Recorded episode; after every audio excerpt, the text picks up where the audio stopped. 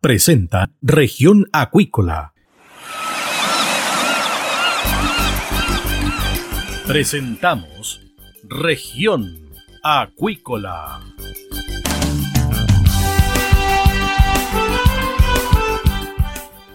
Escuche desde ahora todas las novedades de las principales actividades económicas de la región de los lagos y con las voces de sus protagonistas.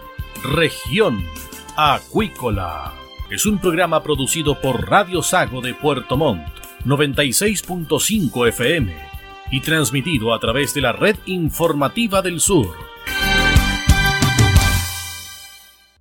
SIBA, Ciencia Aplicada en Acuicultura. Contamos con un capital humano avanzado y equipamiento especializado. Nuestro compromiso, entregar confianza y calidad para una acuicultura sustentable. SIBA, Centro de Investigaciones Biológicas Aplicadas. Visítanos en www.siba.cl. Los ciudadanos quieren recuperar el país. Súmate a Recuperemos Chile. Recuperemos Chile. Un espacio de debate y análisis para retomar el país de todos. Este viernes desde las 15 horas, Recuperemos Chile, el valor de las ideas. Bien, estamos de regreso acá en Región Acuícola de Radio Sago y tenemos a nuestra invitada del día, Javiera Calisto, directora jurídica de Oceana. Bueno, en el día de ayer se vio en el Congreso, específicamente en la Comisión de Pesca de la Cámara Baja, el proyecto de transparencia y prevención de escapes en la salmonicultura. Vamos a conversar con Javiera sobre este problema que afecta actualmente este rubro tan importante para la región de los lagos. ¿Qué tal, Javiera? Bienvenida acá a Región Acuícola de Radio Sago. Hola, Cristian. Muy bien, muchas gracias por la invitación. Lo primero, ¿de qué se trata este proyecto? Bueno, este es un proyecto de ley que busca em, regular tres grandes temas. Em, el primero de, de, ellos que tú ya mencionabas es eh, prevenir que se produzcan escapes de salmones. Eh, un segundo tema es em, exigir y exigir la transparencia eh, en el mundo de la salmonicultura. Es decir, que los ciudadanos podamos acceder a información sobre el uso de antibióticos, antiparasitarios, mortalidades, eh, escapes, biomasa, para así poder tener una mejor gestión eh, y uso de este tipo de productos.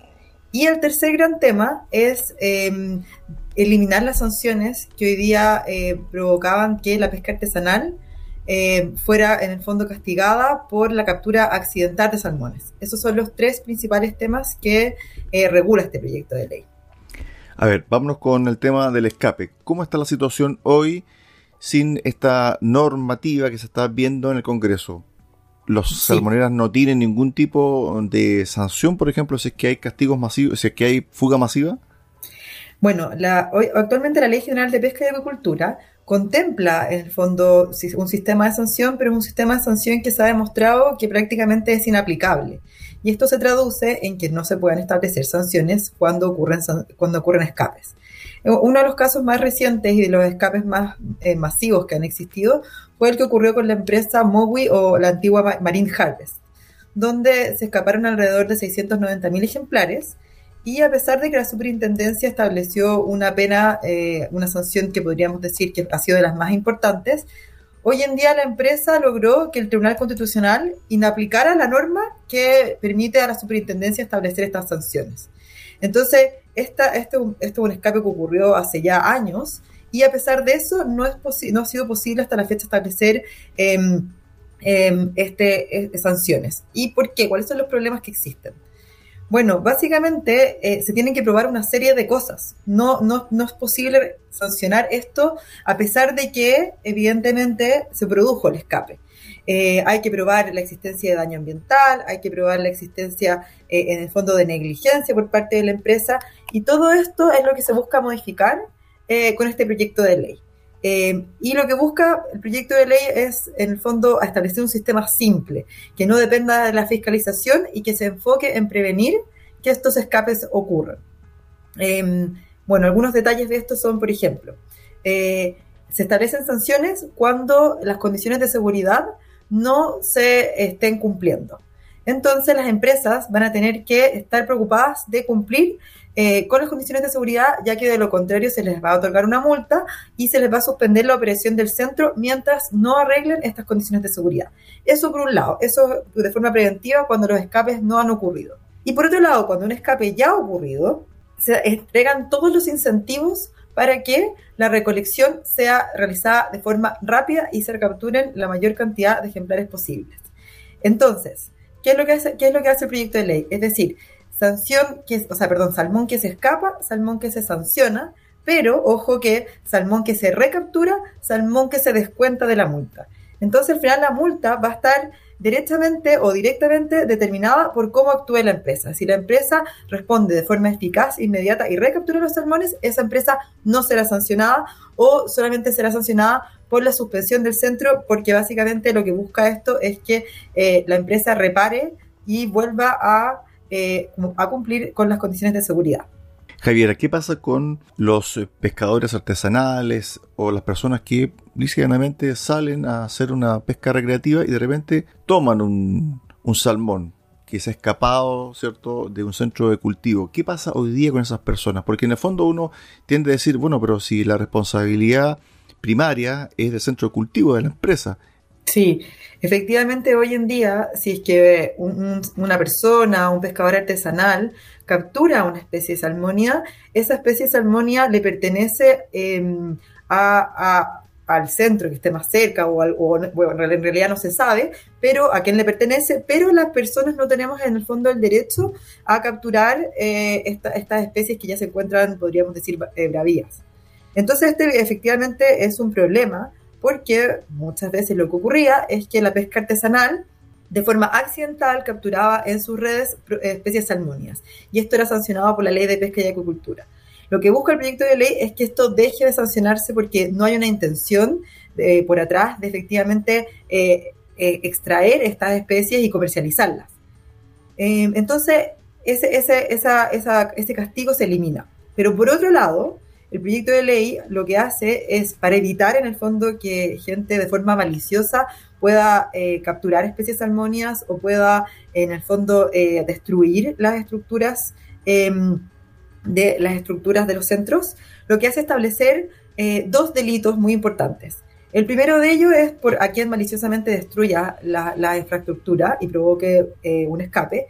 Y el segundo delito es aquellas personas que comercializan productos que han sido robados se va a sancionar a la persona que compra, que compre, que, vende, que venda, que eh, en el fondo em, movilice estos, estos, en el fondo, especies, y por lo tanto estos dos delitos van a ser, eh, y tienen como propósito, prevenir que de forma maliciosa se, eh, se provoquen escapes. Entonces ahí la legislación tiene un equilibrio bien importante porque por un lado protege a la industria, pero por otro lado protege a los pescadores artesanales o a cualquier persona que de forma accidental capture un salmón. ¿Cómo se puede identificar cuando uno va a una pescadería, por ejemplo, si ese salmón que se está vendiendo es de un centro cultivo que fue capturado, ¿cierto?, debido a una fuga, o que eh, fue vendido por un centro de cultivo hacia un tercero y este lo comercializa. ¿Cómo se identifica eso? Sí, es una súper buena pregunta.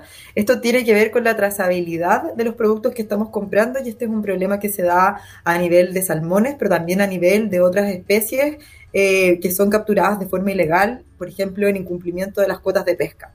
Eh, nosotros como consumidores ahí lo que podemos hacer en el fondo es exigir eh, algún, algún mecanismo de, de identificación de que este producto fue efectivamente adquirido por un centro. Entonces las guías de despacho, las facturas, todos esos son eh, documentos que nos pueden ayudar a decir efectivamente este salmón es un salmón legal y no es un salmón en el fondo eh, adquirido por un escape. Es muy importante, bueno, recalcar que eh, es muy que, en el fondo es un riesgo para las personas consumir productos salmónidos que han sido en el fondo adquiridos ah, después de un escape porque, em, bueno, los, los, los, salmones en Chile ocupan antibióticos eh, para, para, en el fondo, eh, mejorarlo de las enfermedades que tienen. Entonces, eh, muchos de los salmones tienen antibióticos en la carne, pero se entrega un, periodo que se llama un periodo de carencia, que es un periodo que hace que el antibiótico salga, em, en el fondo se diluya en la carne de los salmones. Si este periodo de tiempo no ha transcurrido y yo como ese, ese producto, voy a poder estar comiendo antibióticos y eso va a tener alguna consecuencia en mi salud.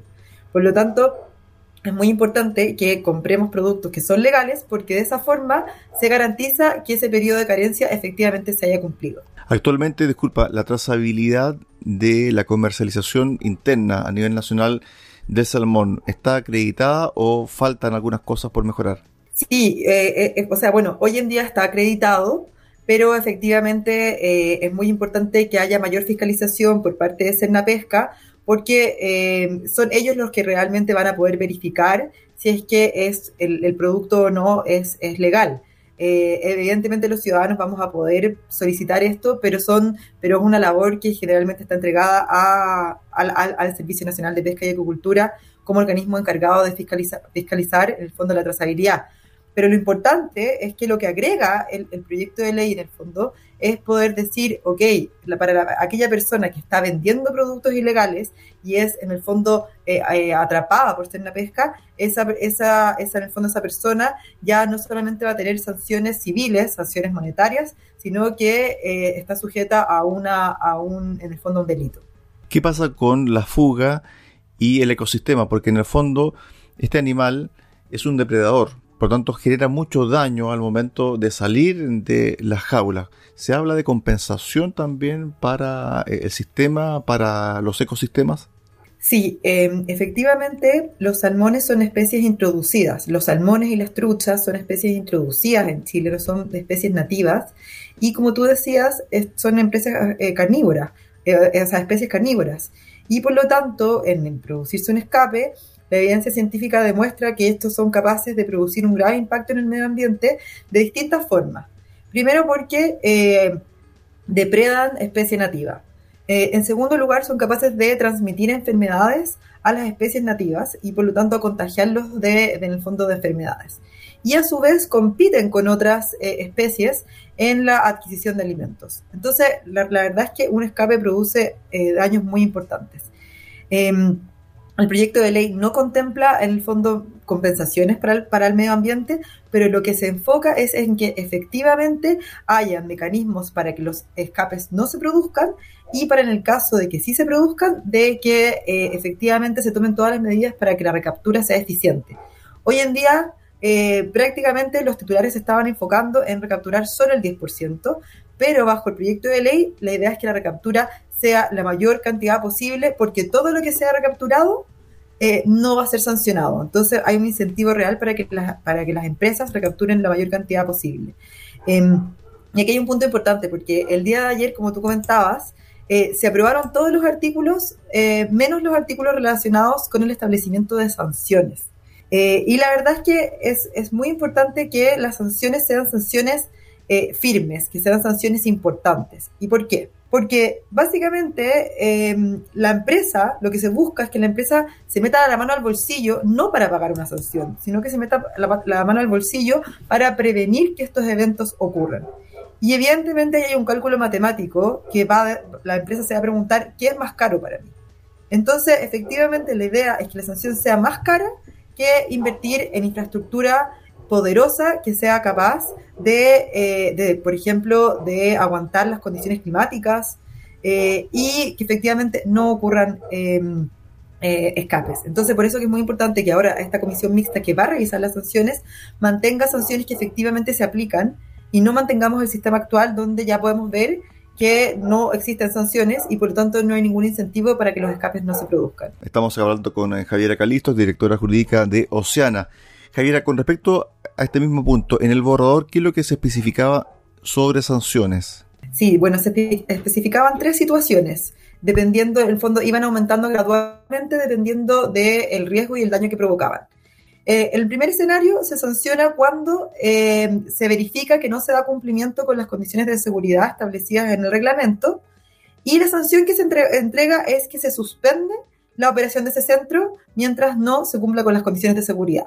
Entonces, en este caso, no tenemos peces en la jaula, por lo tanto, no hay un, eh, riesgo efectivo de que ocurra eh, un escape porque no hay salmones, pero la, sanción, o más bien la consecuencia, es, señor, eh, usted va a poder operar siempre y cuando comience, o sea, cumpla con las condiciones de seguridad. Ese es el primer escenario. El segundo escenario es que yo no cumplo con las condiciones de seguridad, pero tengo salmones dentro de mi jaula. En ese caso, lo que establece el proyecto de ley es que establece un plazo de dos meses para que la empresa o el titular cumpla con las condiciones de seguridad y en el caso de que en ese plazo de dos meses no lo haga, va a tener que hacer un retiro anticipado de los peces. Esto es para prevenir que se produzca un escape. Y además se establece una sanción por eh, el monto de los peces que se encontraban en el centro. Eh, y finalmente, la tercera hipótesis es cuando efectivamente se produce un escape y ahí, como decía, la sanción va a estar determinada por los salmones que se han escapado menos aquellos salmones que sean recapturados. Es decir, se establecen todos los incentivos para que la recaptura sea eficiente. Y adicionalmente, eh, se suspende la operación del centro por eh, un periodo productivo y, o mientras, y mientras em, no se solucionan los problemas de seguridad y no se cumplan con, con, los requisitos establecidos en el reglamento. Y además establece la obligación de em, crear un estudio de monitoreo respecto de las especies em, que se escaparon para entender mejor los impactos que producen en el medio ambiente. Entonces, estas tres sanciones son las que se están revisando hoy en día, por, que se van a revisar por la comisión mixta, pero lo que es clave es que evidentemente ciertas cosas se pueden revisar, pero no podemos volver al mecanismo en que, por ejemplo, eh, Pesca o la Superintendencia del Medio Ambiente tengan que probar que hubo negligencia. Porque eso es muy, es muy difícil, es muy difícil probar la negligencia. ¿Y por qué? Cuando ocurre un escape de salmones, la mayoría de los peces, eh, o sea, de las jaulas, de las infraestructuras, va al fondo del mar, por ejemplo. O es muy difícil, eh, a través de un estudio técnico, demostrar eh, si se cumplían o no con las condiciones de seguridad. Son estudios muy caros, son estudios que deben realizar ingenieros y muchas veces no existe presupuesto para hacer ese tipo de estudios.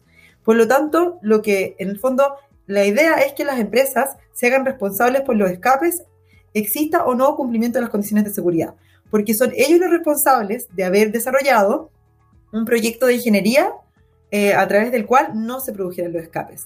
Eh, al menos un 40% de los escapes se producen por las condiciones climáticas, pero las condiciones climáticas o las malas condiciones climáticas en el sur de Chile son muy comunes. Eh, el Puelche, por ejemplo, que, fue en el fondo supuestamente la causa que provocó el escape de salmones de, de Marine Harvest o MOWI, no puede ser una excusa utilizada por las empresas para decir eh, que ese es el motivo por el cual ocurrieron los escapes. Entonces es muy importante que sean las empresas las que establezcan las condiciones de seguridad, cumpliendo con el reglamento, pero estableciendo las condiciones de seguridad adicionales dependiendo de las características eh, geográficas y oceanográficas propias de cada centro. No todos los centros tienen que ocupar las mismas eh, requisitos o exigencias porque van a depender de las condiciones propias de cada lugar. Entonces, en el fondo, ese es el llamado a que, em, a que las sanciones sean aplicadas haya o no cumplimiento de lo que establece en el reglamento. Sin embargo, claro, porque en definitiva, disculpa, las salmoneras saben que cuando están en un sector se producen este tipo de eventos climatológicos. No es una cosa circunstancial, ¿cierto? Sino que en, definitiva, durante los 365 días del año, en algún momento, acá en la región de los lagos, va a haber más algún temporal. Exactamente, exactamente. Entonces, todas esas condiciones, la idea es que la empresa no pueda, ah, en el fondo, escudarse del hecho de que hay malas condiciones climáticas. Sin embargo, pongámonos en el caso opuesto, pongámonos en el caso, por ejemplo, de que hubiese un tsunami y producto de un tsunami eh, se produce un escape de salmones. Ahí podríamos, en el fondo, considerar que hay un caso de fuerza mayor o caso fortuito, y en esos casos no existiría una sanción, pero va a ser la empresa la que va a tener que probar que esta es una situación excepcional. Entonces la carga de la prueba, es decir, quien tiene la obligación de probarlo es la empresa y no ya el Pesca o la Superintendencia del Medio Ambiente. Entonces creemos que esa es la lógica que se tiene que seguir. Porque además surge el problema de que si es que nos ponemos a ver quién es el quién fue el responsable del escape, no hay nadie que tome acciones directas. Y hoy en día la evidencia científica y técnica demuestran que las primeras 24 horas después de ocurrido un escape es el momento más importante porque los salmones no se, no se ponen, no se escapan inmediatamente, sino que se quedan cerca de las jaulas. Entonces, las acciones que se toman de forma inmediata son muy relevantes. Por eso que no es posible que nos pongamos a ver quién es el responsable. Lo importante es que se entienda que siempre el responsable es el titular, pero por ejemplo, pensemos en un caso de eh, una embarcación que choca una jaula En ese caso, el titular va a ser el responsable primero, pero luego la empresa siempre va a poder eh, eh, demandar, perdón, o hacer responsable a quien sea el realmente eh, el responsable, valga la redundancia, de la situación. Entonces, la ley lo que hace es establecer como responsable a la empresa, pero posteriormente la empresa va a poder demandar a quien haya provocado esta, este escape.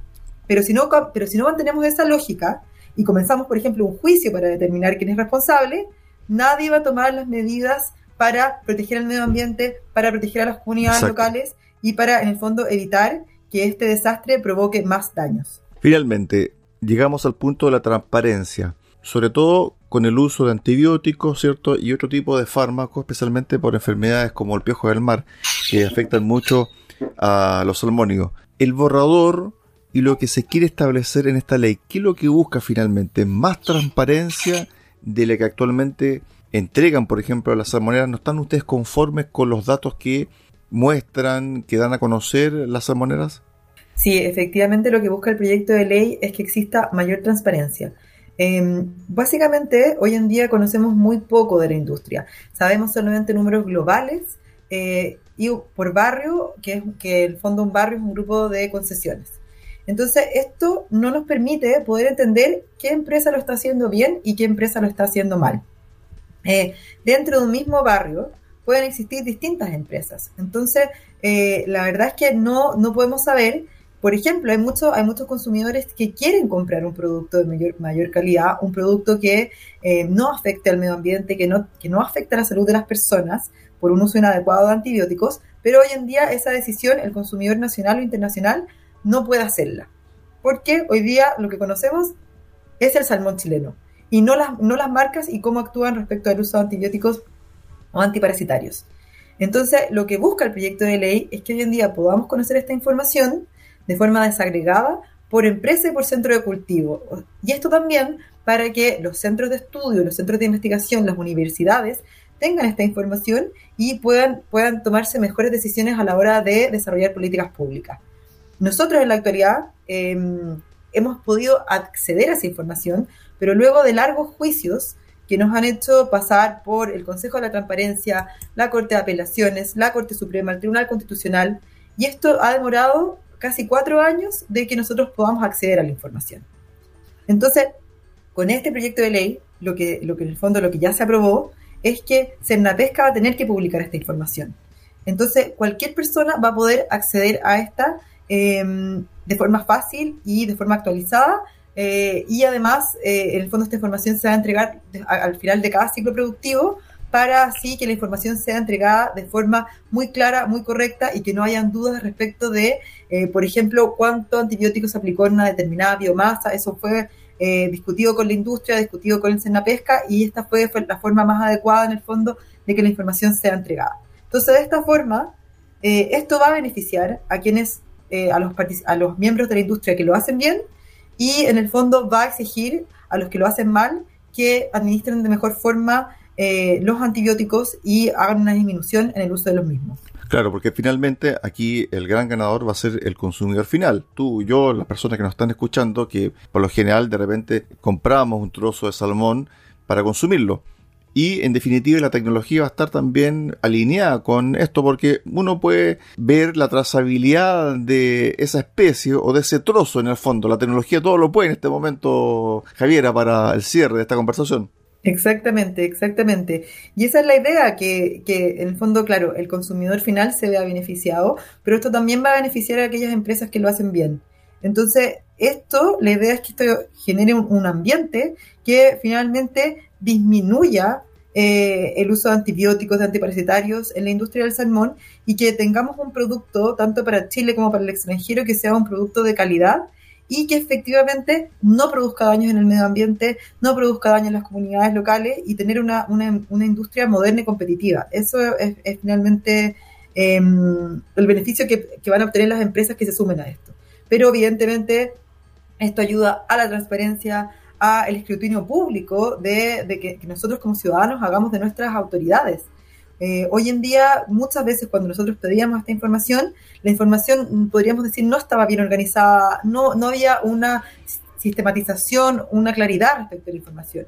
Entonces, esto además nos ayuda a nosotros como ciudadanos a exigir a nuestras autoridades a que cumplan con sus funciones de fiscalización. Estuvimos con Javier Calisto, directora jurídica de Oceana, conversando acá en Región Acuícola de Radio Sago. Gracias, Javiera, por estos minutos. Muchas gracias a ti, Cristian. De esta forma llegamos al final del programa del día de hoy. Los, esperamos mañana a contar de las 13.30 horas acá en el 96.5 FM en Radio Sago. Muy buenas tardes.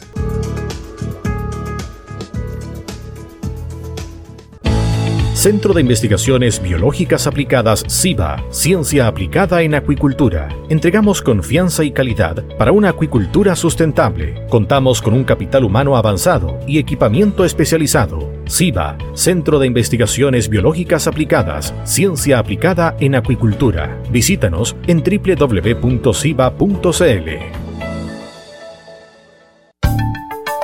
Escuche todos los viernes desde las 15 horas Recuperemos Chile. Recuperemos Chile. Un espacio de ciudadanos que busca retomar el país de todos. Recuperemos Chile, el valor de las ideas.